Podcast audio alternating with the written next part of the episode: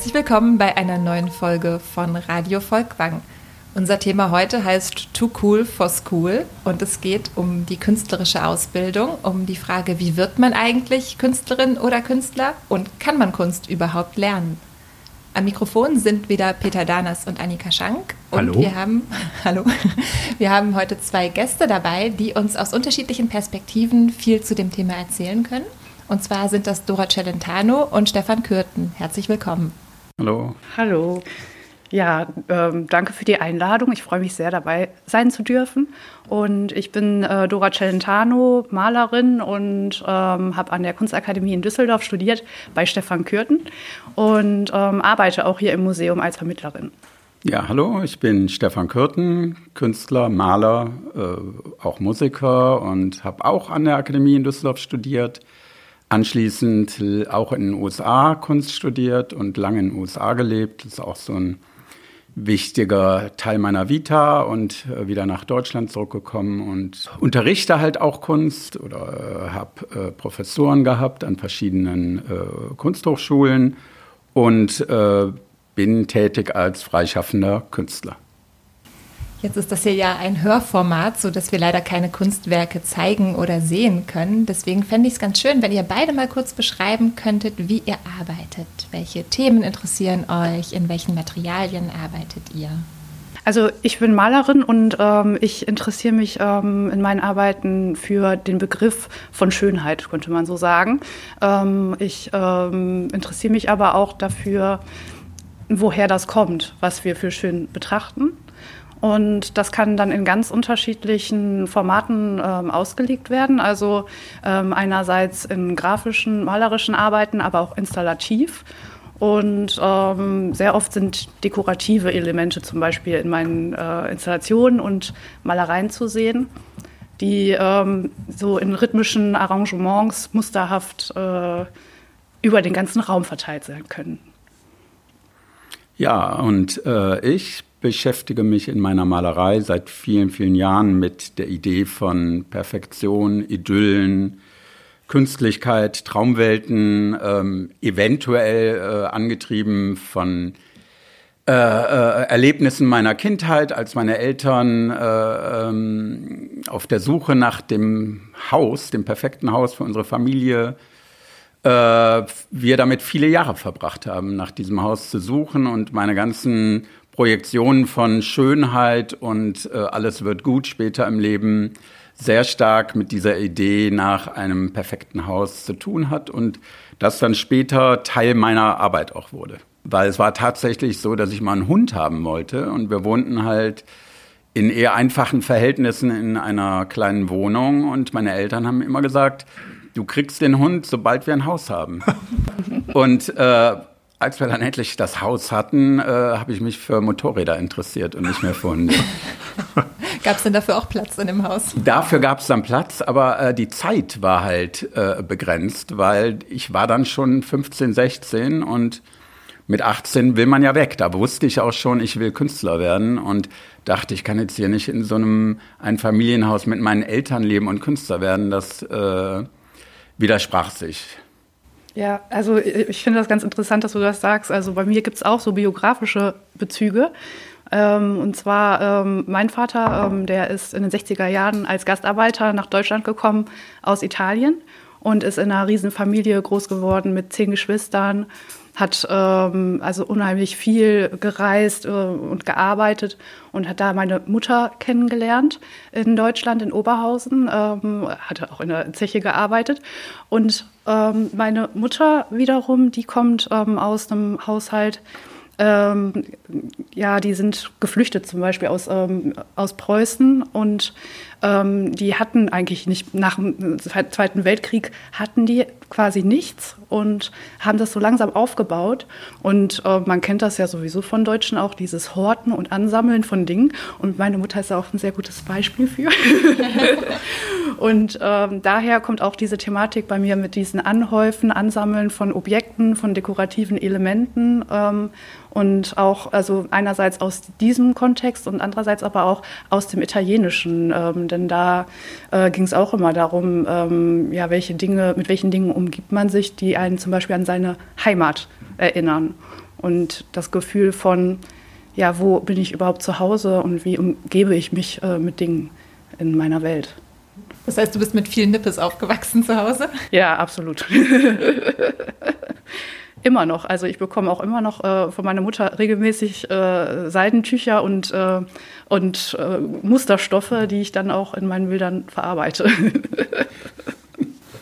Kannst du sagen, wann du angefangen hast, dich für Kunst zu interessieren oder Kunst überhaupt wahrzunehmen? Also ja, kann ich eigentlich ganz gut äh, so feststellen. Und zwar ähm, habe ich eigentlich immer sowieso gerne gezeichnet und gemalt. Das war für mich toll, ähm, weil mein Vater konnte auch ganz gut zeichnen und mein Opa auch. Und mein Opa, der hat, ähm, der war Schriftsetzer und äh, der konnte total gut so illustrieren und hat aus seinem Kopf heraus so Pferde gezeichnet. Und das hat mich so beeindruckt als kleines Kind. Und ich habe es aber versucht, irgendwie nachzumachen, aber bin dem nicht gerecht geworden. Und irgendwann, ungefähr mit acht oder so, habe ich mal bei einem Malwettbewerb mitgemacht. Und alle anderen Kinder konnten meiner Meinung nach viel besser malen als ich, aber ich habe gewonnen. und das hatte mir dann so Selbstbewusstseinsschub gegeben. Und äh, da äh, habe ich mir dann auch ähm, letztens noch äh, rausgesucht ähm, in so einem kleinen, äh, also Schulfreundebuch äh, habe ich dann reingeschrieben, ich möchte gern Tänzerin und Malerin werden. Und wann war dir klar, dass Künstlerin tatsächlich ein Beruf ist, den man lernen oder studieren kann und wie der Weg dorthin aussehen könnte? Sehr spät, ehrlich gesagt. Also ich hatte eigentlich ähm, zwischenzeitlich dann geliebäugelt, äh, Modedesign zu studieren. Und ähm, in unserer Abiturstufe, ähm, da sind wir im Kunstunterricht einmal nach, äh, zur Uni Essen gefahren und eine Referendarin hat uns da rumgeführt und da habe ich dann so zum ersten Mal so ein Atelier gesehen, wo Leute studiert haben. Und da war ich so, ach so, das geht also auch. Wie haben darauf deine Eltern reagiert, auf diesen Wunsch, Künstlerin zu werden oder Kunst zu studieren? Die fanden das eigentlich ganz gut. Also ich hab, muss sagen, meine Eltern sind da sehr, sehr offen. Ähm, und mein Vater kommt immer mal wieder äh, und sagt, ja, und hast du auch was verkauft oder so? Aber ähm, im Endeffekt äh, sind die beiden auch äh, ziemlich stolz und finden das auch toll, dass ich das mache. Ähm, ich, ich selber stand mir eher da öfters im Weg, dass ich mir gedacht habe, ja, okay, wo führt das hin? Es gibt keinen Plan, es gibt keine Route, die einen irgendwie zeigt, ähm, wie die nächsten Jahre aussehen. Und ähm, ja, und ich bin schon so ein Mensch, der sehr gerne plant und organisiert und das ist, das steht dem so ein bisschen entgegen. Jetzt hast du erzählt, du bist über das eigene Zeichnen eigentlich zur Kunst gekommen.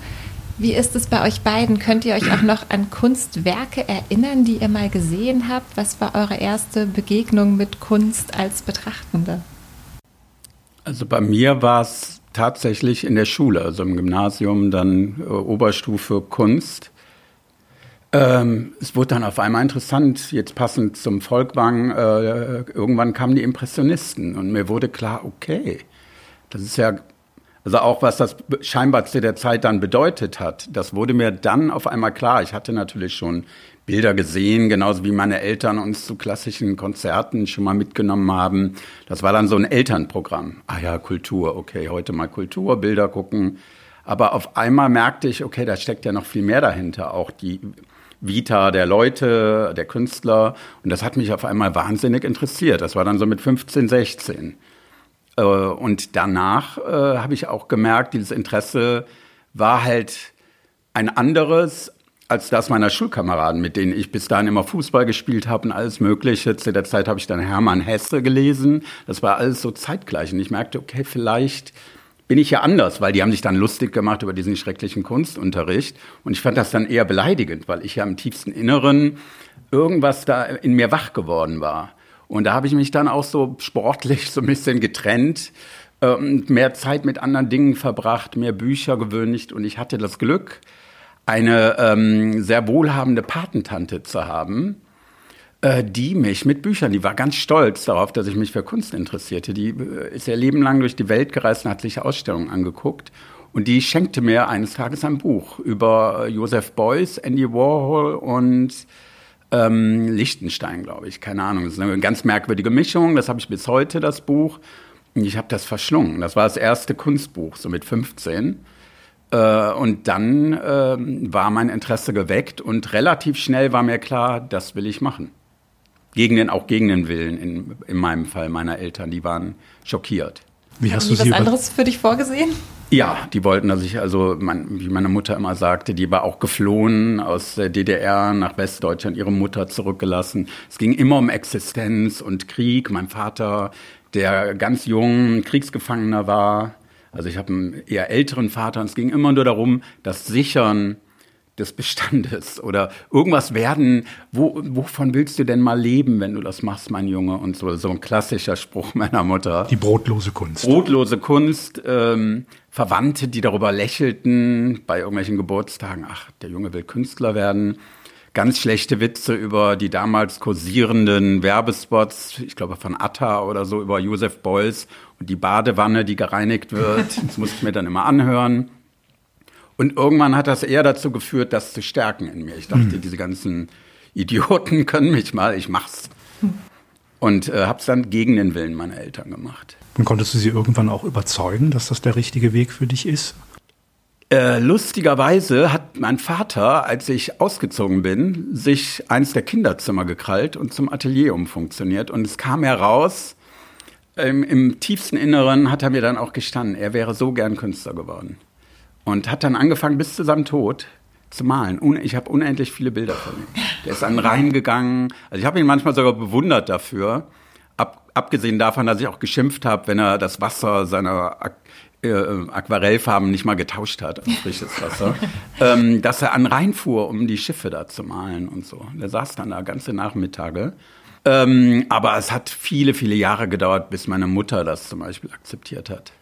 Die hat also eigentlich immer, die Frage war immer nur, hast du eigentlich was im Kühlschrank oder was soll aus dir mal werden? Hast du da mal drüber nachgedacht? Bei mir kam erschwerend hinzu, ich habe ja bei Michael Bute studiert und ich kannte ihn ja am Anfang auch nicht und wir sind dann ja auch gute Freunde geworden und ich hatte dann ja auch ein Leben lang mit ihm Kontakt und äh, wir haben Reisen gemeinsam gemacht. Und mein Vater, da gab es ja noch kein Google, hatte irgendwann äh, kam in irgendeinem Film auf WDR, kam Bute drin vor. Mit allem, was man eben so damals über ihn dachte und wusste. Und mein Vater war schockiert. Bei dem studierst du. Also das war dann nochmal ein, ein neues Thema. Also was, was machen diese Künstler da eigentlich den ganzen Tag? Was sind das für merkwürdige Personen? Hat das eine Rolle gespielt, auch in eurem eigenen Denken, solche ja, romantischen Vorstellungen oder auch ein bisschen mythisierende Vorstellungen, die man vom Künstlerdasein vielleicht hat? Wurdet ihr damit konfrontiert? Ja, auf jeden Fall. Also ähm, ich habe zum Beispiel immer das Bild im äh, Kopf gehabt von ganz verrückten, äh, ja, so Menschen, die sich gerne in den Vordergrund drängen und die äh, ja unheimlich äh, ja, viel zu sagen haben und äh, ja, total extravagant äh, durchs Leben gehen. Und ähm, das war auch Thema bei uns sogar im Kolloquium öfters mal. Also weil viele äh, von äh, uns äh, aus der Klasse ähm, hatten irgendwie das Problem, dass die sich gedacht haben, bin ich denn überhaupt Künstler? Ich fühle mich so normal irgendwie. Ne? Und äh, da haben wir dann auch drüber diskutiert, so ähm, was gibt es denn eigentlich so für unterschiedliche Künstler? Und das war natürlich dann auch spannend in der Akademie, ähm, das selber untersuchen zu können, auch anhand der Professoren, die ja auch sehr unterschiedliche äh, Persönlichkeiten hatten. Wie war denn Bute als Lehrer? Konnte der einem was beibringen oder war der eher auf seine eigene Kunst konzentriert?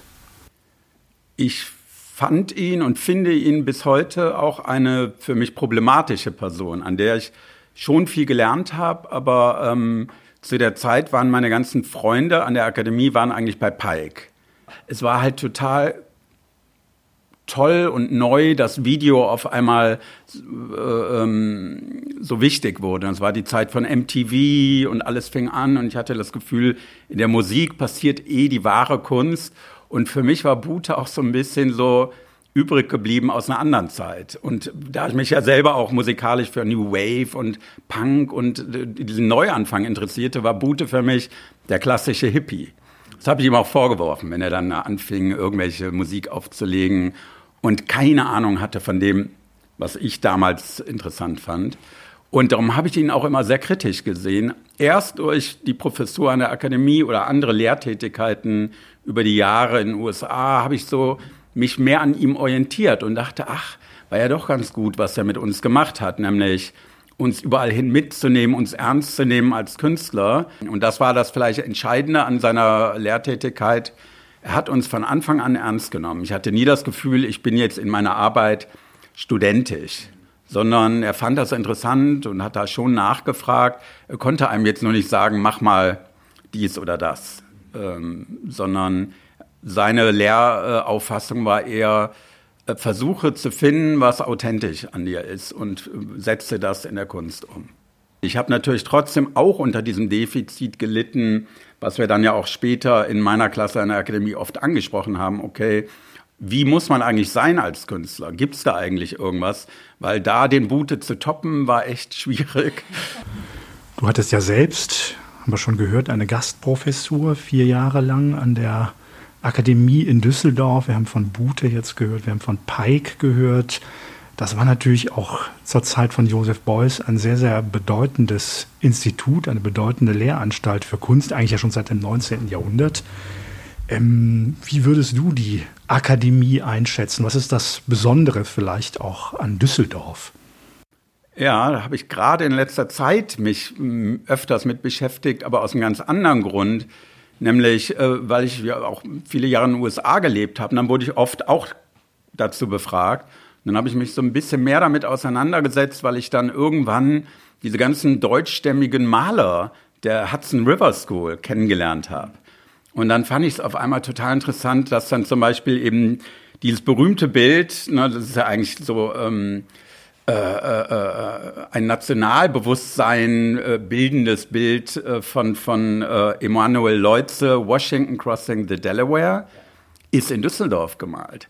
Was, mir nicht, was ich nicht wusste. Das habe ich dann erfahren, dann habe ich mich da mehr mit beschäftigt. Ein schwäbischer ich, Künstler aus Schwäbisch Gmünd. Genau, der dann ausgewandert ist und wieder zurückgekommen ist. Und so 1840 bis 1860, die ganzen Amerikaner, die hier waren, ohne die, also ohne, man könnte sagen, die Düsseldorfer Malerschule, gäbe es die Hudson River School nicht, die ja sowas scheinbar ureigen Amerikanisches ist. Und ähm, da wurde mir nochmal bewusst, dass die Akademie eben nicht nur erst seit, ich sag mal, den Becher-Schülern diese weltweite Bedeutung eigentlich hat, sondern auch schon viel früher und in anderen Phasen und auch nicht nur rückblickend auf Joseph Beuys oder dann vielleicht 1920 Klee, der da mal kurz war, sondern eine viel längere Tradition auch hat, die bis heute wirkt, würde ich sagen.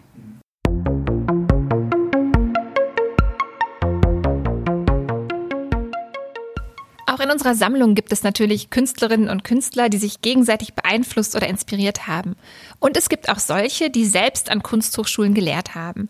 Ein wichtiges Beispiel dafür ist Josef Albers. Josef Albers wurde 1888 ganz hier in der Nähe, nämlich in Bottrop, geboren.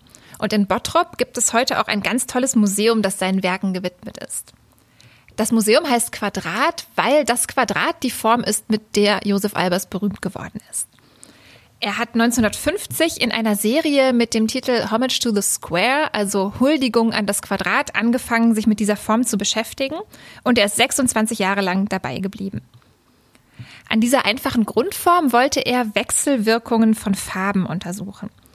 Der Aufbau der Bilder ist immer gleich, also sie bestehen immer aus drei oder vier ineinander geschachtelten Quadraten und aufgrund ihrer Anordnung oder Farbgebung wirken manche von denen räumlich, obwohl sie ganz flächig gemalt sind. Also wenn man darauf schaut, hat man manchmal das Gefühl, die Quadrate kommen einem entgegen oder im Gegenteil, sie entfernen sich vom Betrachtenden. Albers ging bei seinen Experimenten ganz systematisch vor. Er verwendete gekaufte Farbe, er mischte sie auch nicht, sondern er notierte auf der Rückseite der Bilder sogar die Farbnummer, um eben eine Vergleichbarkeit zu erzielen. Er hat auch nicht mit Pinseln gearbeitet, sondern er hat die Farbe mit Messern auf Hartfaserplatten gespachtelt, weil er so etwas wie eine persönliche künstlerische Handschrift vermeiden wollte. Allerdings haben die Bilder assoziative und manchmal regelrecht poetische Titel. Die beiden Gemälde in unserer Sammlung heißen White Island, also weiße Insel, für ein Bild, auf dem ein weißes Quadrat auf einem hellgrauen und einem hellgrünen zu schweben scheint. Und das zweite heißt Sonorous, also klangvoll oder volltönend, für ein Bild, bei dem sich um ein zentrales, tiefes, dunkles Rot, ein Braunton und ein warmes Blau ausbreiten. Albers war es wichtig, dass Farbwahrnehmung relativ ist, dass die Farben also Relationen oder Bezüge untereinander eingehen. Er wollte keine Farbenlehre mit einem absoluten Gültigkeitsanspruch aufstellen, sondern er hat 1963 ein Buch veröffentlicht mit dem Titel Interaction of Color, also Zusammenspiel der Farbe. Damit wollte er die Betrachtenden sensibilisieren für ihren subjektiven Anteil an der Kunstwahrnehmung und er wollte ihr Urteilsvermögen schulen. Albers war also nicht nur Künstler, sondern auch Kunsttheoretiker und vor allem auch Kunstpädagoge. Bevor er angefangen hat zu malen, hat er eine Lehrerausbildung gemacht und auch fünf Jahre lang tatsächlich in einer Volksschule unterrichtet. 1908 sah er im Volkwang Museum in Hagen zum ersten Mal Werke moderner Kunst. Das waren Bilder von Matisse und von Cézanne. Und 1913 hat er sich entschieden, selbst zu malen und ein Kunststudium begonnen. Von Josef Albers haben wir mehrere Werke in der Sammlung. Die zwei schon erwähnten Gemälde und eine ganze Serie von Siebdrucken. Und in der Art der Präsentation erfährt man schon einiges über Albers Lebensweg und darüber, welche Wirkung er auf eine jüngere Künstlergeneration hatte. Wir zeigen die Werke von Josef Albers in zwei verschiedenen Sammlungsräumen. In beiden davon geht es um Abstraktion. Der erste trägt den Titel Chance and Order und dort hängt Josef Albers zusammen mit Wassily Kandinsky und Paul Klee. Die beiden waren seine Kollegen, als er am Bauhaus gelehrt hat, an der berühmten Kunst- und Designschule. Albers kam 1920 ans Bauhaus, zunächst um selbst dort zu studieren. Er wurde allerdings schnell Lehrer und Werkmeister und unterrichtete von 1923 an für zehn Jahre den Vorkurs, zunächst gemeinsam mit Laszlo Moholy-Nagy. Der Vorkurs war eine Besonderheit am Bauhaus. Dort sollten vor dem eigentlichen Fachstudium Grundlagen der Gestaltung vermittelt werden, vor allem Materialkunde. Die Studierenden sollten dort lernen, Formen und Funktionen aus der Beschaffenheit des Materials herauszuentwickeln. 1933 musste das Bauhaus auf Druck der Nationalsozialisten schließen und Albers ging zusammen mit seiner Frau, der Textilkünstlerin Annie Albers, die auch am Bauhaus gelehrt hat, in die USA. Und dort begann er an einem gerade neu gegründeten College zu lehren, dem Black Mountain College in North Carolina. Das Black Mountain College bestand von 1933 bis 1957 und es war eine interdisziplinär und experimentell ausgerichtete Bildungseinrichtung. Dort wurden nicht nur Künstlerinnen und Künstler ausgebildet, sondern alle Studierenden sollten eine künstlerische Grundbildung erhalten. Im Zentrum der Ausbildung stand, gerade vor dem Hintergrund des aufkommenden Faschismus in Europa und später auch des Zweiten Weltkriegs, eine demokratische Ausrichtung. Das äußerte sich auch ganz konkret und praktisch im Zusammenleben auf dem Campus. Zum Beispiel verbrachten die Studierenden mehrere Stunden pro Woche mit gemeinsamer Arbeit wie Holzhacken, Gartenarbeit oder Büroarbeit. Also sie wurden ganz aktiv in das Campusleben einbezogen. Dennoch wurden viele der Absolventinnen und Absolventen des Black Mountain College später auch als Künstlerinnen und Künstler berühmt. John Cage wäre da zu nennen oder Robert Rauschenberg oder auch Kenneth Noland, von dem wir auch Werke hier im Museum Volkwang haben. Die hängen in dem zweiten Sammlungsraum, den ich vorhin erwähnt habe und der auch nach einem Werk von Kenneth Noland benannt ist. Und zwar trägt er den Titel Scale. Und in diesem Raum befindet sich auch ein weiteres Quadrat von Josef Albers, womit eben deutlich werden soll, wie Albers nach seiner Emigration ein wichtiger Impulsgeber wurde für die amerikanische abstrakte Malerei, für Hard Edge und für Colorfield Painting. Albers hat das Curriculum des Black Mountain College maßgeblich mitentwickelt und Kenneth Noland hat bei ihm studiert. Und an Nolans Werk Scale und auch an einem zweiten, das daneben hängt, mit dem Titel Chevron, wird sehr deutlich, was der junge amerikanische Maler bei Albers gelernt hat, aber auch worin die beiden sich unterscheiden. Scale auf Deutsch Skala oder Maßstab von 1966 ist kein klassisches rechteckiges Leinwandbild, sondern der Bildträger hat die Form einer spitzwinkligen Raute, die auf einer ihrer langen Spitzen stehend präsentiert wird. Also sieht so aus, als wäre das Bild an der Wand aus der Achse gekippt. Die Raute ist in diagonale Streifen in verschiedenen Farbtönen unterteilt. Es gibt ein kräftiges Rot, ein Rosa, ein Petrol und ganz unten ein Schwarz. Und so wie Albers Farbe aus der Tube aufgespachtelt hat, malte Nolan mit Acrylfarbe auf ungrundierten Leinwänden, um eine künstlerische Handschrift zu vermeiden. Die Leinwand saugt die Farbe dann auf und sie wird eigentlich gar nicht bemalt, sondern vielmehr eingefärbt. Josef Albers wechselte 1950 nach Yale und dort lernte er zwei weitere Künstler kennen, deren Werke wir in diesem Raum oder von diesem Raum aus sehen können. Zum einen lud er 1952 den amerikanischen Maler Ed Reinhardt als Gastdozenten nach Yale ein. Reinhardt malte zu dieser Zeit Black Paintings, also monochrom schwarze Bilder, die er selbst wie Meditationstafeln verstanden wissen wollte. Und man versteht ganz gut, wie er das gemeint hat, wenn man sich das Werk von ihm im Museum Volkwang anschaut. Es ist quadratisch, da sehen wir also schon einen Bezug zu Albers, und es erscheint auf den ersten Blick völlig undurchdringlich schwarz.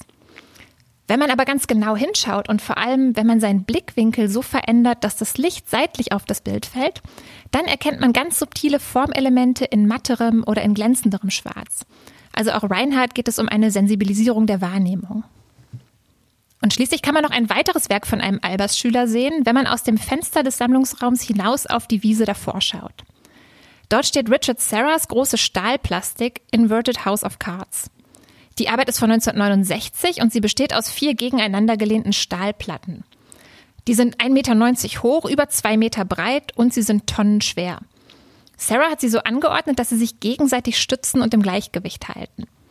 Also auch hier geht es um eine Interaktion, um eine Wechselwirkung, diesmal nicht von Farben, sondern von Körpern im Raum um das Verhältnis von dem scheinbar beiläufig hingestellten und doch genau austarierten, von dem scheinbar wackeligen und doch stabilen. Und hier wird diese Verhältnismäßigkeit ganz existenziell, denn wenn sie nicht gegeben wäre, würde diese Konstruktion in sich zusammenstürzen.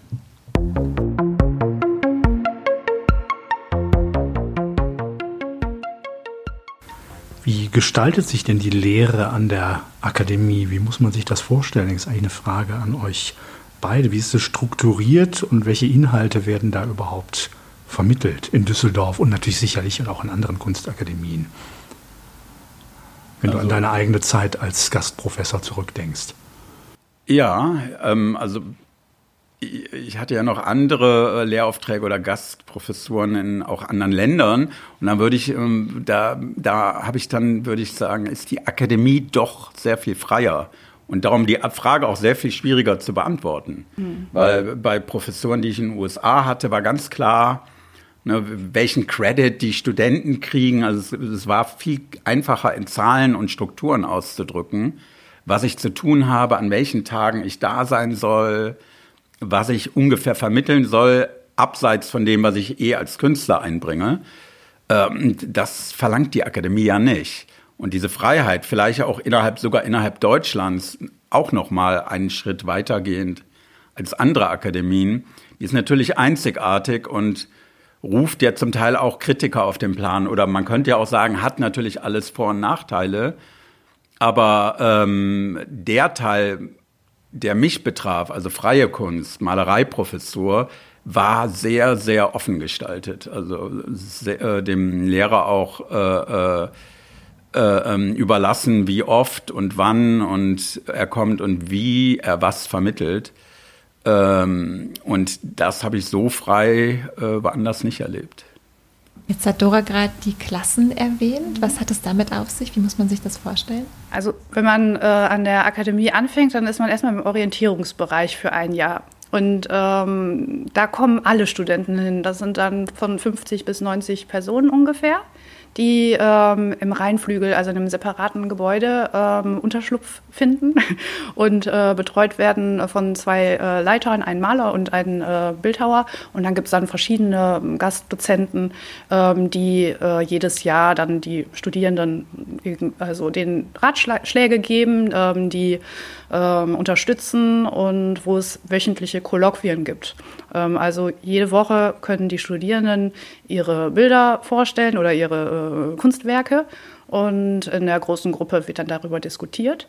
Und am Ende von diesem äh, Orientierungsbereich ähm, hat man dann die Möglichkeit, ähm, eine kleine Präsentation zu machen von den Arbeiten, die da entstanden sind und dann sich ähm, mit den Arbeiten bei verschiedenen äh, Klassen zu ja, bewerben im Prinzip. Und die Klassen wiederum, ähm, das, sind, äh, das ist jetzt ein System, was ganz anders funktioniert als bei Universitäten. Also ähm, das ist wie so ein Mentorenprogramm.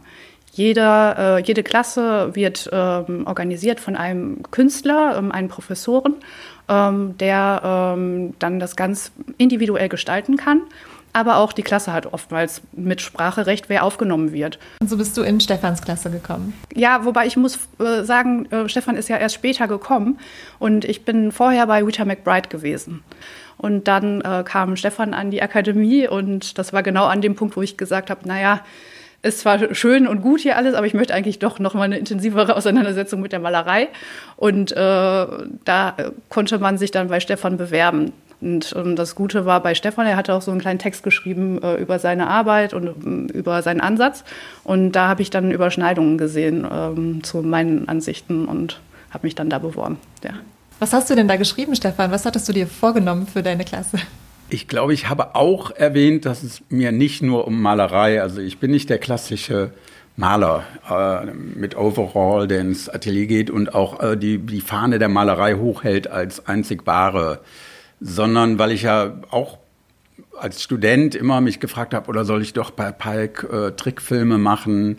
Mich habe mich für Musik interessiert und bin aber trotzdem Maler und habe das versucht irgendwie in meinem Lehransatz auch zu formulieren, dass es eine Malereiklasse wird, aber ähm, ich das nicht so puristisch sehe und ähm, das habe ich auch bei den Studenten, die ich aufgenommen habe, äh, ähm, habe ich versucht, äh, diesen Ansatz eben auch zu verwirklichen. Und bei Dora, äh, es war eine der allerersten, die ich aufgenommen habe, weil mir war sofort klar, als ich ihre Arbeiten sah, dass mich das total interessiert und äh, dass ich dazu auch was sagen kann. Es muss ja nicht immer so sein, dass, dass die Arbeit direkt mit meiner Arbeit was zu tun haben muss, sondern ich spüre einfach, und das war dann manchmal sogar auch bei Foto Fotografen oder Bildhauern der Fall, dass ich dachte, ach, das interessiert mich jetzt.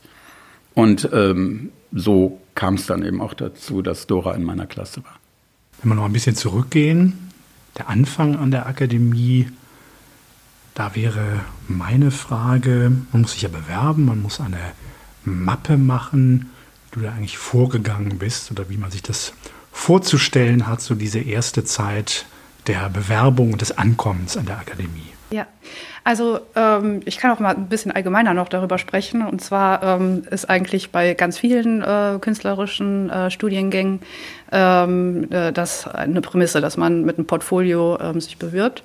Und da äh, sollen dann um die 20 bis 30 äh, Arbeiten äh, präsentiert werden. Und ähm, als ich noch mein Abi gemacht habe, da habe ich mich noch nicht getraut, meine Arbeiten irgendjemandem zu zeigen.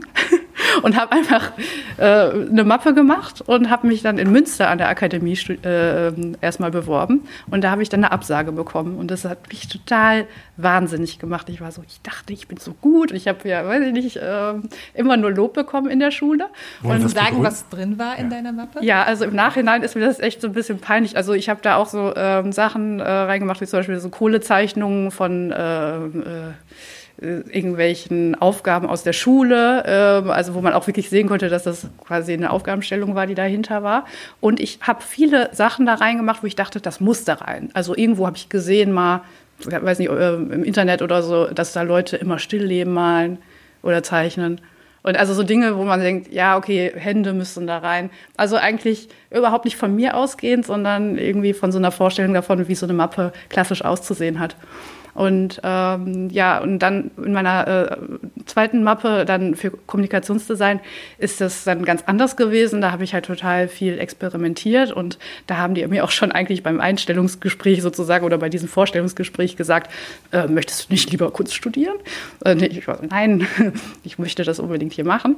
Und dann ähm, später an der Kunstakademie, als ich mich da beworben habe, ähm, da habe ich vorher mich getroffen mit ähm, Studenten und die haben dann drüber geschaut äh, über meine Mappe und haben dann gesagt, ja, das würde ich eher nicht reinmachen, äh, das äh, besser doch. Und ähm, man muss jetzt sagen, ich hatte ja da schon auch studiert und dadurch hatte ich auch eine riesen Auswahl an Arbeiten. Aber ich glaube, das ist auch ähm, der Dreh- und Angelpunkt, wenn man eine Mappe, Mappe äh, erstellt, dass man wirklich viel Material braucht. Stefan, was sagst du aus Professorenperspektive? Worauf schaut ihr beim Mappen oder was ist euch wichtig, wenn Studierende sich bei euch bewerben? Ich, hab, ich war ja oft, äh, ich habe das auch gerne gemacht, äh, bei diesen Mappenaufnahmen dabei, weil die gehen ja dann über eine Woche und sind auch ein bisschen anstrengend und nervtötend, so viel Kunst zu gucken. Aber ich habe mich dafür immer freiwillig beworben, weil ich äh, fand das immer so einen interessanten Spiegel der Zeit. Also auch als Inspiration für meine eigene Arbeit. Was passiert eigentlich im Jahr 2015? Was, womit bewerben die sich dieses Jahr? Und dann haben wir auch immer so lustige Vergleiche. Oh, dieses Jahr besonders viele Katzenbilder oder so. Welche Bedeutung hat das auf so einer ironischen Ebene äh, ähm, kommentiert? Äh, aber es hat mich wirklich interessiert und ich finde, ähm, die beiden Schlüsse äh, oder die beiden Auffälligkeiten waren immer, ähm, man merkt sofort, Auf langen Tischreihen wird alles ausgepackt und ausgebreitet. Und dieser erste Blick ist eigentlich entscheidend, weil es gab zwei Tischreihen. Man guckt eine Mappe an, derweil wird die andere aufgebaut und dann dreht man sich um. Und man spürt sofort, also ich zumindest, in dieser ersten Sekunde, ja oder nein. Und dann gibt es diesen zweiten Blick, dann geht man alles ab. Und wenn dann so ein Zweifel aufkommt oder, oder Leute sagen, ja, eigentlich ganz gut, aber dann ist immer entscheidend, ob einer der Kollegen ähm, dafür eintritt und sagt, ja, ist noch nicht so weit, aber, und dann gibt es oft irgendein Argument. Also dann werden auch Argumente manchmal hervorgezogen, sprich, ähm, es wird dann von der Schulverwaltung gesagt, ist erst 18 oder ähm, ja, da gibt es dann eben Plus- und Minuspunkte. Solche Kriterien spielen dann auch eine Rolle, aber ich würde sagen, die beiden entscheidenden sind eigentlich der erste Eindruck und die Fürsprache äh, eines Künstlerprofessors. Was würdest du sagen, was müssen die Leute schon mitbringen und was kann man noch lernen an der Akademie? Ich finde, man muss zum Beispiel eben äh, äh, äh nicht toll zeichnen können. Also toll, also ein Gesicht oder so. Also für mich war immer No-Go zum Beispiel, sind Arbeiten schon signiert. Das war auch so, das ist jetzt ein Tipp. Äh, nicht signieren, bitte. Weil es ein Zeichen ähm, für zu großes Selbstbewusstsein ist? Ja, und, und so ein, äh, ich bin schon, ich kann was. Und so soll es aussehen. Also irgendwie so gefummelte Porträts mit Kohle und wo man so merkt, ewig dran rumgefummelt, ständig Gewicht und nochmal, bis es irgendwie cool aussieht und dann noch eine coole Riesensignatur darunter, ist schon mal nicht so toll. Äh, besser ist, jemand, man merkt, jemand hat ein Interesse von mir, aus ein Glas zu zeichnen und hat direkt 30 Zeichnungen da reingelegt, von denen auch einige vielleicht schlecht sind, aber man spürt die, diese intensive Auseinandersetzung. Die, die, die, genau, die Intensität. Und das spürt man bei so einer ganzen Mappe. Also wenn man alles auf einmal sieht, da merkt man das sofort. Ähm, bei meiner eigenen Bewerbung als, als äh, Student war das genauso. Ich hatte, ich hatte dann so gefummelte, schreckliche Sachen und bevor ich mich aber beworben habe, habe ich die mal einen Freund, der gerade angenommen worden war an der Akademie, gezeigt. Und er meinte, ja, ich weiß nicht, du, du machst doch Musik, hast du da nicht da? Der, der kannte meinen Atelier-Proberaum. Und dann habe ich ihm beim nächsten Mal so Fotos mitgebracht von meinem Proberaum, wo ich so Ölfässer bemalt hatte in Cola-Dosen und die dann angezündet haben. Dann war aber die Polizei gekommen, weil ich die nicht mehr ausgekriegt habe. Hatte ich aber alles fotografiert. Und dann meinte der, nimm die doch. Und ich so, wie bitte? Allein für die Story. Habe ich dann gemacht. Ich habe mich dann mit so einem Kram beworben. Brennende Ölfässer, ähm, also ganz andere Sachen äh, als diese schlechten, äh, ich möchte gerne jetzt mal diese Frau hier zeichnen und das war alles nichts. Und da habe ich dann gemerkt, okay, das ist ein ganz anderer Ansatz und den habe ich dann weiter verfolgt. Ich habe dann einfach auch nicht mehr so Einzelwerke gezeigt, sondern lieber viele so thematisch mich eben tatsächlich mit Gläsern be beschäftigt und habe dann eigentlich erst so nach Wochen gemerkt, wie viel da drin steckt. Am Anfang war das mehr so eine Last, also wie so eine Aufgabe. Okay, für die Bewerbung muss ich jetzt diese Gläser mal malen. Ich beschäftige mich mal damit. Aber nach ein paar Tagen äh, merkte ich, ah, ne, abends sehen die ja ganz anders aus als bei Tageslicht und ähm, und dann kam wirklich diese Intensität da rein und das würde ich, äh, wäre auch mein Rat dass man, äh, also die Kriterien sind nicht, ob man schon gut zeichnen kann. Man muss merken, dass man es will und äh, ähm, dass das wirklich jetzt nicht irgendwas ist, was man jetzt mal studiert, weil es gerade in ist, sondern weil man wirklich ein tiefes inneres Interesse an der Sache hat. Es gibt seit 2016 auch am Museum Volkwang einen Mappenkurs, den du leitest, Dora. Was würdest du sagen? Was gibst du den Jugendlichen in dem Kurs mit auf den Weg? Deckt sich das mit dem, was Stefan gerade gesagt hat? Ja, absolut. Also eigentlich wiederhole ich mich auch immer nur ähm, und sag äh, den äh, Schülern, die sollen bitte nicht von Fotos abzeichnen, äh, die sollen nicht so pingelig zeichnen ähm, und alles mit den Fingern verwischen oder so ähm, und sich äh, eigentlich ähm, ein Thema einfach suchen, was sie wirklich interessiert. Und da ist oftmals schon die Schwierigkeit. Da äh, trennt sich die Spreu vom Weizen. Äh, manche äh, wissen halt noch gar nicht, was die interessiert. Ne? Also man kommt von der Schule, da ist es klar, da wird immer was vorgegeben. Und jetzt sollst du auf einmal deine eigenen Interessen äh, herausfinden. Und ähm, da machen wir auch manchmal Übungen zu äh, mit Mindmaps und verschiedenen äh, Techniken, Methoden, um herauszufinden, was ist ein, ein Thema, was vielleicht spannend sein könnte für eine Mappe. Und dann geht es eigentlich darum, ähm, da loszulassen und wirklich äh, einfach sich äh, dem experimentell anzunähern. Das muss nicht unbedingt immer Überzeichnung sein, das kann auch ein ganz anderes Medium sein. Und ähm, ja, also das ist so ein Ding. Und das andere ist, ähm, manche wollen aber auch ähm, eine, also alle Geschichten, die sie gerade äh, befassen, ähm, in ein Bild komprimieren. Also das ist dann wiederum die Gegenbewegung, die auch nicht gut ist. Also wenn man jetzt sagt, ja, ich interessiere mich für äh, äh, Naturschutz und so und dann möchte ich da auch noch äh, Frauenrechte mit reinbringen und das alles in ein Bild packen, das geht dann auch nicht. Kannst du vielleicht was zur Erfolgsquote sagen? Weißt du was darüber, welche der Jugendlichen angenommen wurden an der Akademie? Ja, das ist immer total süß. Also die kommen oftmals mit Geschenken und so an. Und also wenn, wenn da was Positives läuft, also dann kriege ich das mit. Die negativen, also ähm, da, da höre ich halt leider nichts mehr zu. Aber generell habe ich das Gefühl, dass die Quote sehr, sehr hoch ist. Also schon also über 90 hm, Prozent fast. Also bis jetzt sind äh, alle immer angenommen worden. Manche vielleicht erst beim zweiten Anlauf. Ähm, aber das ist auch ganz selten der Fall. Ähm, ja, und das ist ja auch wirklich, man kann es nicht so richtig voraus äh, sehen, was äh, Trend ist oder was gerade, also wie gerade eine Mappenkommission sich zusammenstellt. Ähm, deshalb ähm, äh, ist es immer schwer vorauszusehen. Und wir reden aber auch in dem Mappenkurs darüber, dass man das nicht zu sehr äh, persönlich nehmen darf, wenn man mal abgelehnt wird äh, oder dass man sich nicht ent, entmutigt sehen soll, weil ähm, es kann auch mal einfach sein, habe ich auch schon mal gehört, dass die ähm, Professoren einfach keine Lust mehr haben und schon den ganzen Tag irgendwie da sitzen und dann sich eine Mappe nicht mehr so ganz genau anschauen. Und ähm, dementsprechend äh, wird so diese psychologische Arbeit auch so ganz groß geschrieben im Mappenkurs. Also da hilft dann auch ein zweiter Versuch manchmal. Ja. Mhm. Wenn man dann einmal eine erfolgreiche Mappe fertiggestellt hat und angenommen wurde an der Akademie, wie geht es denn dann weiter? Wie sieht dann der Alltag aus als Studentin oder Student? Ja, also ähm, über den Oberreich haben wir ja schon gesprochen. Ähm, danach ähm, äh, bewirbt man sich ja nochmal separat dann bei den Klassen. Und ähm, wenn man dann angenommen wird in einer Klasse, ähm, ist äh, der erste Schritt, dass man sich erstmal einen Platz sucht. Und das ist in manchen Klassen natürlich schwieriger als äh, in anderen. Und ähm, das ist halt äh, etwas, was man erstmal aushandeln muss. Und dann äh, ist es auch, ähm, wie Stefan auch schon äh, einmal angedeutet hat, ähm, sehr individuell äh, vom Professoren abhängig. Also in unserer Klasse war das so, dass wir jede Woche montags äh, Kolloquium hatten und äh, einmal in der Woche stand Stefan zur Verfügung für Einzelgespräche. Und das aber nicht gang und gäbe. Also das war schon wirklich Luxus bei uns. In anderen äh, Klassen äh, ist es so, dass der Professor nur einmal im Semester da ist. Äh, und alles andere sich eigentlich nur in diesem Klassengefüge dann abspielt und man überlegt, äh, ja, okay, mein Bild könnte jetzt fertig sein, dann gehe ich mal zu meinen Kommilitonen vielleicht und spreche mit dem darüber.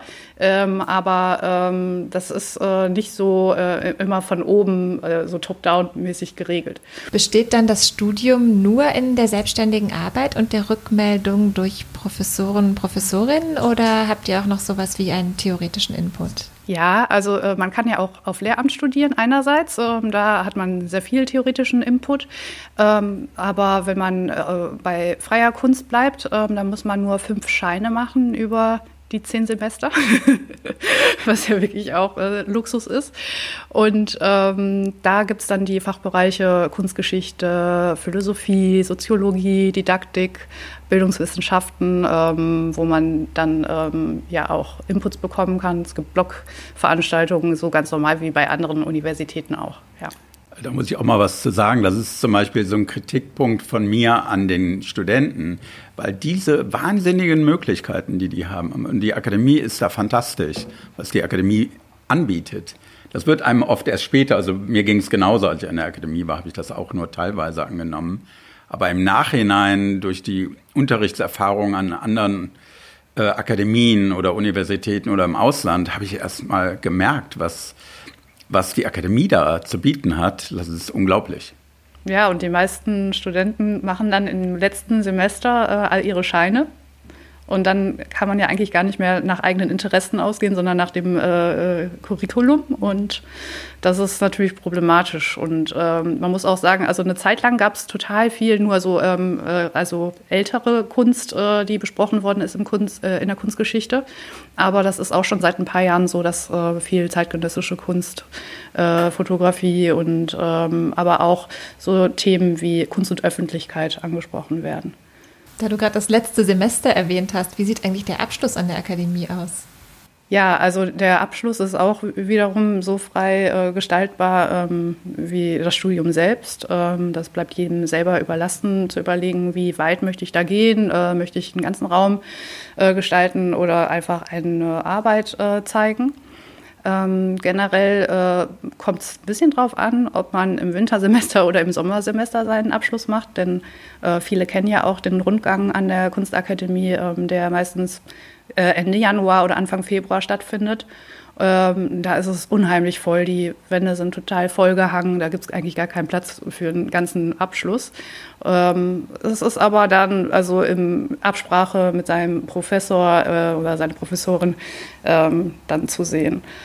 Und dann ist es eigentlich so, äh, dass man ein ganzes Semester lang mm, auf diesen Abschluss hinarbeitet und äh, zum Schluss ähm, einen Termin hat äh, mit zwei künstlerischen Professoren und einen ähm, aus der Theorie ähm, und dann seine Arbeit einfach präsentiert. Äh, das Gespräch geht, glaube ich, ungefähr eine halbe Stunde und dann wird entschieden, ob man ähm, den Akademiebrief erhält oder nicht.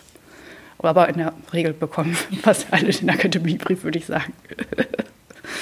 Wenn ich jetzt an das Wechselverhältnis denke von Professorinnen und Studierenden, dann hätte ich die Frage, kann man das eigentlich auch erkennen in der Kunst? Stefan, siehst du manchmal etwas aus deiner eigenen Arbeit in den Werken deiner Studierenden? Oder ist es manchmal sogar umgekehrt? Gibt es da etwas in deiner Klasse, das du als Impuls, als neue Idee, als bereichernd empfindest und aufnimmst? Also wie ist das Wechselverhältnis zwischen Professorinnen und Schülerinnen an der Akademie?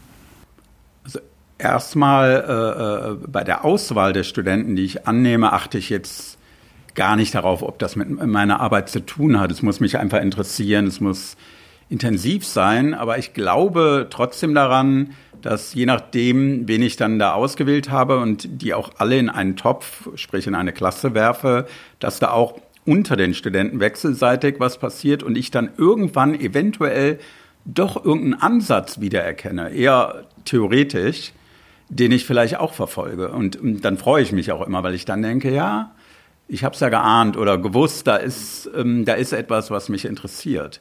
Und ähm, es gibt auch die Wechselwirkung, äh, also ich äh, empfinde äh, ähm, äh, Unterrichten, also eine Malereiprofessur zu haben, immer als inspirierend. Also ich kann mich erinnern, ähm, auch nach langen Tagen an der Akademie, also ich habe dann wirklich manchmal von äh, später Vormittag bis abends ähm, Zeit in der Akademie verbracht, dass ich danach noch mal ins Atelier gefahren bin, weil ich irgendwie, ich war gar nicht müde. Ich hatte das Gefühl, wow, irgendwie interessant und äh, äh, äh, muss gestehen, die Nächte nach Kolloquien habe ich auch immer super schlecht geschlafen. Das war mir irgendwann aufgefallen, weil mir dann diese ganzen Gespräche durch den Kopf gingen und auch die ganzen Bilder und diese Ansätze und äh, ähm, also ich finde es ähm, für mich ist es ganz wichtig, dass es was Wechselseitiges ist. Und dann zu sehen, wie sich etwas so toll entwickelt, wie zum Beispiel die Arbeit von der Dora, da bin ich auch ein bisschen stolz, weil ich so denke, ja, ich habe natürlich nicht gesagt, mach das so, aber ich habe vielleicht ein paar andere Sachen gesagt, die dann dazu geführt haben äh, über Umwege. Und weil, weil ich ja auch in meiner Auswahl mit den anderen Studenten, mit denen Dora und äh, die anderen Studenten eben alle in einem Raum waren, ich glaube auch an diese Dynamik, dass dann irgendwann, auch wenn die sich am Anfang manchmal gar nicht mögen, dass dann irgendwas passiert. Ähm, äh, und das ist immer toll zu beobachten. Das war bei den Kolloquien oft der Fall. Also ich am Anfang war es ein Monolog von mir und ich kann mich erinnern, irgendwann kippte das so. Da stand ich da nur noch und habe mich dann sogar irgendwann selber hingesetzt, weil ich dachte, das hatte so eigene Energien und die Studenten haben untereinander auch sehr kritisch zum Teil äh, äh, äh, agiert und äh, aber es war immer super produktiv.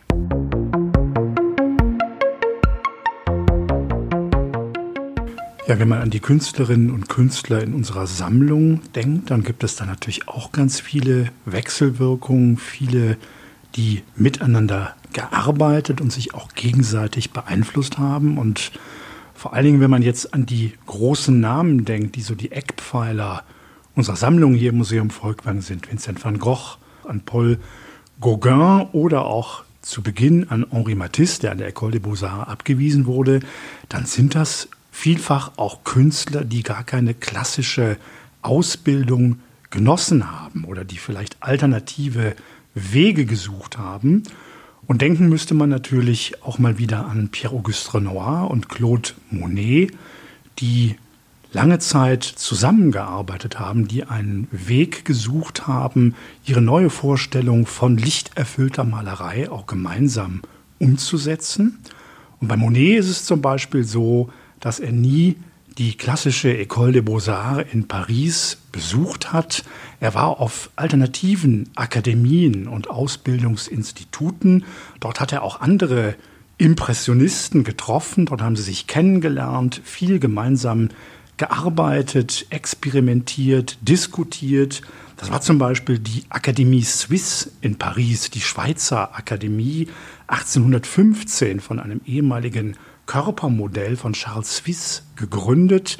Und das nennt sich großspurig Akademie, ist aber eigentlich nur ein Atelier gewesen. Da konnte man sich einkaufen, um einen Atelierplatz zu erhalten, um malen zu können, auch nach lebenden Modellen, denn es war ja eigentlich an der École des Beaux-Arts, dieser altehrwürdigen Institution, so, dass als Ideal da immer noch die Antike im Hintergrund war oder auch die Kunst der Renaissance. Also der Körper wurde primär gar nicht nach dem lebenden Modell, sondern vor allen Dingen auch nach Kopien von antiken Statuen studiert. Das war eigentlich das Ideal, dem auch die Professoren der École des Beaux-Arts nachgeeifert sind. Das war aber nichts, was diese jungen Maler hätte interessieren können, denn sie waren natürlich vor allen Dingen an einer neuen Naturerfahrung interessiert. Und so haben sie sich zusammengetan und später auch das Atelier des Schweizer Historienmalers Charles Glaire besucht, ein Salonmaler, der auch immer auf den jährlichen Ausstellungen in Paris vertreten war, für die man sich ja ebenfalls bewerben musste. Monet hat das nur einmal zu Beginn geschafft, doch daran teilzunehmen mit einem Frauenbildnis, mit seiner Camille, die eigentlich ganz vergleichbar ist, unserer Lise von Pierre-Auguste Renoir. Und da haben sich die Künstler Freunde getroffen und aber beschlossen, zukünftig selbst sich auszubilden und in die Natur zu gehen. Sie haben der École de Barbizon nachgeeifert, sind in den Wald gefahren, von Fontainebleau zum Beispiel, und haben dort Naturstudien gemacht und gegenseitig sich beeinflusst. Das wurde befördert dadurch, dass Frédéric Basile, einer, der zu diesem Kreis gehört hat, ein Atelier hatte, der hatte Geld, der war der Sohn begüterter Eltern aus Montpellier in Südfrankreich äh, der Vater war noch im guten Glauben, er würde in Paris Medizin studieren. Das war natürlich nicht der Fall. Das heißt, er hat sich der Malerei gewidmet, bekam aber so ein monatliches Salär und dem war es eben möglich, verschiedene Atelierräume zu mieten. Es gibt ein berühmtes Bild heute im Musée d'Orsay. Das zeigt eines dieser Gemeinschaftsateliers der Impressionisten, so um 1864 herum in der Rue de la Condamine. Und da treffen sich Monet, Manet, Basil und sprechen und diskutieren. Das sieht man auch auf dem Bild, wie sie vor einer großen Staffelei mit einer Leinwand stehen und eben über Kunst sprechen und diskutieren. Und so war es ihnen eben mit der Zeit immer wichtiger, sich untereinander auszutauschen, sich gegenseitig fortzubilden, als dem alten Ideal der École des Beaux-Arts nachzueifern. Also man kann wirklich sagen, zu weiten Teilen waren diese Impressionisten, die wir heute als große Maler des 19. Jahrhunderts schätzen, waren das wirklich Self-Taught Artists, waren das auch ein Stück weit Autodidakten.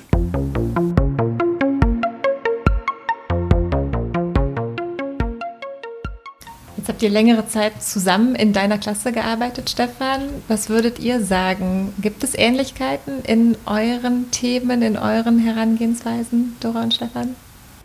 Ja, auf jeden Fall. Also ich äh, würde auch sagen, äh, zum Beispiel dieses Thema Idylle oder so Sehnsuchtsort, äh, was ja in der Arbeit von Stefan oft äh, thematisiert ist, ähm, spielt äh, in meiner Arbeit auch schon immer eigentlich eine Rolle. Also schon im Orientierungsbereich habe ich also viel mit solchen Sehnsuchtsorten ähm, gearbeitet.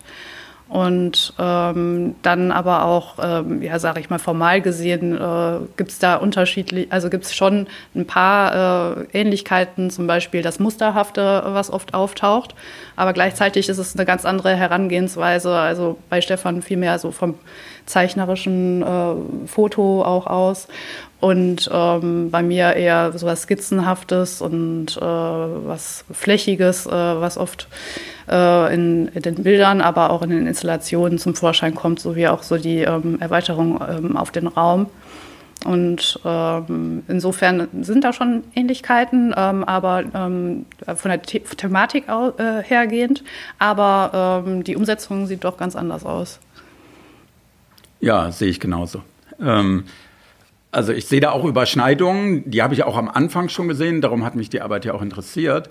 Aber ganz wichtig finde ich auch, dass Doras Ansatz ist letztendlich ein konzeptueller mit dem Mittel der Malerei und nicht so, ähm, nicht dieses Urvertrauen, was ich sogar ein bisschen ablehne in Malerei als Kunstform, sondern eher malen, obwohl die Welt da draußen eigentlich keine Bilder braucht mehr.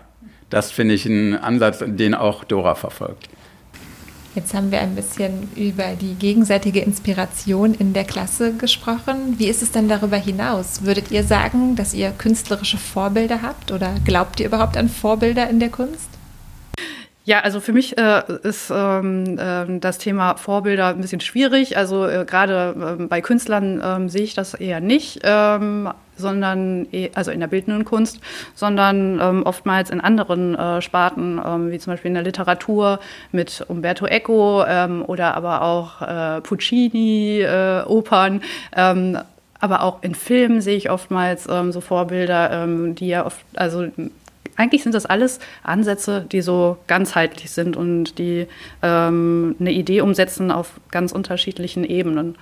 Ja, mir geht es sehr ähnlich. Ähm, ich habe jetzt, könnte zum Beispiel jetzt keine Namen nennen oder will es auch gar nicht, weil äh, ähm, meine Vorbilder oder Dinge, die mich interessieren, einfach auch sehr vielschichtig sind, also aus verschiedenen Sparten kommen ähm, und eben nicht nur Malerei. Ich muss sogar gestehen, als ich selber an die Akademie kam, hatte ich keine Ahnung. Ich wusste ehrlich gesagt nicht, wer all diese Leute sind. Josef Beuys kannte ich und äh, ähm, ähm, Gerd Richter hatte ich schon mal gehört.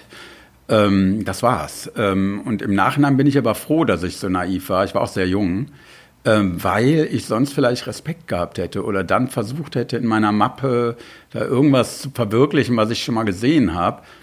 Ähm, ich habe da gar nicht drüber nachgedacht, ähm, dass man sowas haben muss wie ein Vorbild. Ähm, äh, trotzdem finde ich es natürlich interessant, wenn mir jemand sagt, ich, mein Lieblingskünstler ist der und der, also speziell wenn es Studenten sind, weil wenn ich dann darin ein Problem sehe, dann muss ich das natürlich sagen. Ähm, also für mich war dann eher entscheidend so ein Michael Bute, dem das auch eigentlich ziemlich egal war, der aber wollte, dass wir gebildet sind, dass wir uns alles mal angucken.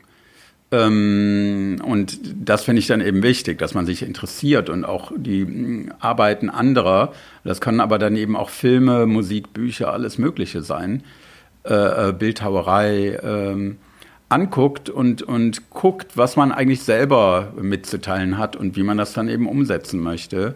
Und speziell technisch auf keinen Fall irgendwelchen Vorbildern äh, hinterher eifert.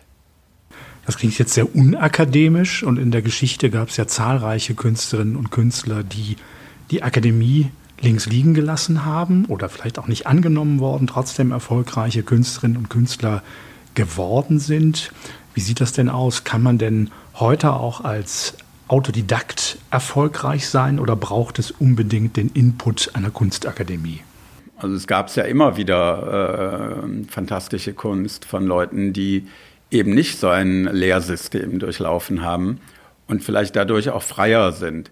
Ich denke mal, die Frage in Zeiten von Internet ähm, stellt sich etwas weniger als vielleicht noch vor 50 Jahren. wo dann so eine Akademie vielleicht auch ein Ort wäre, etwas zu erfahren. Also ähnlich in meinem Studium, ich musste tatsächlich dann noch nachgucken, wer ist dieser Bute, aber es gab ja kein Google. Und ich dachte, der wollte mich ja in seine Klasse aufnehmen, ohne dass ich ihn kannte. Und ich wollte dann wenigstens wissen, was der macht. Und ich bin dann noch in die Bibliothek gegangen, gefragt, wissen Sie, wer Bute ist? Und dann kriegte ich drei Bücher, habe ich die mir angeguckt und habe gesagt, ja gut, gehen wir, gehen wir mal zu dem. Aber irgendwie, ich glaube, heute ähm, wäre es ja für einen Autodidakten einfaches, die in, an die gleichen Informationen zu kommen. Ähm, die Frage ist halt, passiert vielleicht noch etwas mehr an einer Akademie? Und das glaube ich schon, weil das konnte ich ja eins zu eins beobachten. Das ist also ein riesen Standortvorteil. Das könnte man nur sagen, Autodidakten in dieser vielleicht Isolation, die vielleicht jemand auch mal erlebt. Also ähm, ich habe mal das Atelier von einer alten Dame in den USA war das besucht. Das war eine Scheune die hat dann da seit 40 Jahren diese äh, Patchworks gemacht, diese Decken, die die Amerikaner immer machen. Und die wurde dann in die Whitney Biennale genommen. Ich bin dann mit dem Kurator da rein in die Scheune. Wir haben uns diese ganzen Decken angeguckt. Die war über 60 und die hatte noch nie von Kunst gehört. Die hatte einfach nur diese Decken gemacht. Die waren aber wunderschön. Und diese Zufälle gibt es dann natürlich auch, dass jemand in der Isolation so eine eigene äh, äh, Entwicklung nimmt, so ähnlich wie äh, Komoran, Warane nur auf Komoran leben, weil die da isoliert waren. Ähm, so ähnlich gibt es dann bestimmt auch ganz tolle äh, ähm, autodidaktische Kunst, die an einer Akademie vielleicht so in diese Richtung nicht gegangen wäre. Ja, dann bedanken wir uns bei unseren Gästen für diese spannende Folge zum Thema Kunstakademie und Ausbildung von Künstlerinnen und freuen uns, wenn wir uns das nächste Mal wiederhören. Ja, danke. Vielen Dank auch. Ja, schön, dass ihr beide da wart und bis zum nächsten Mal.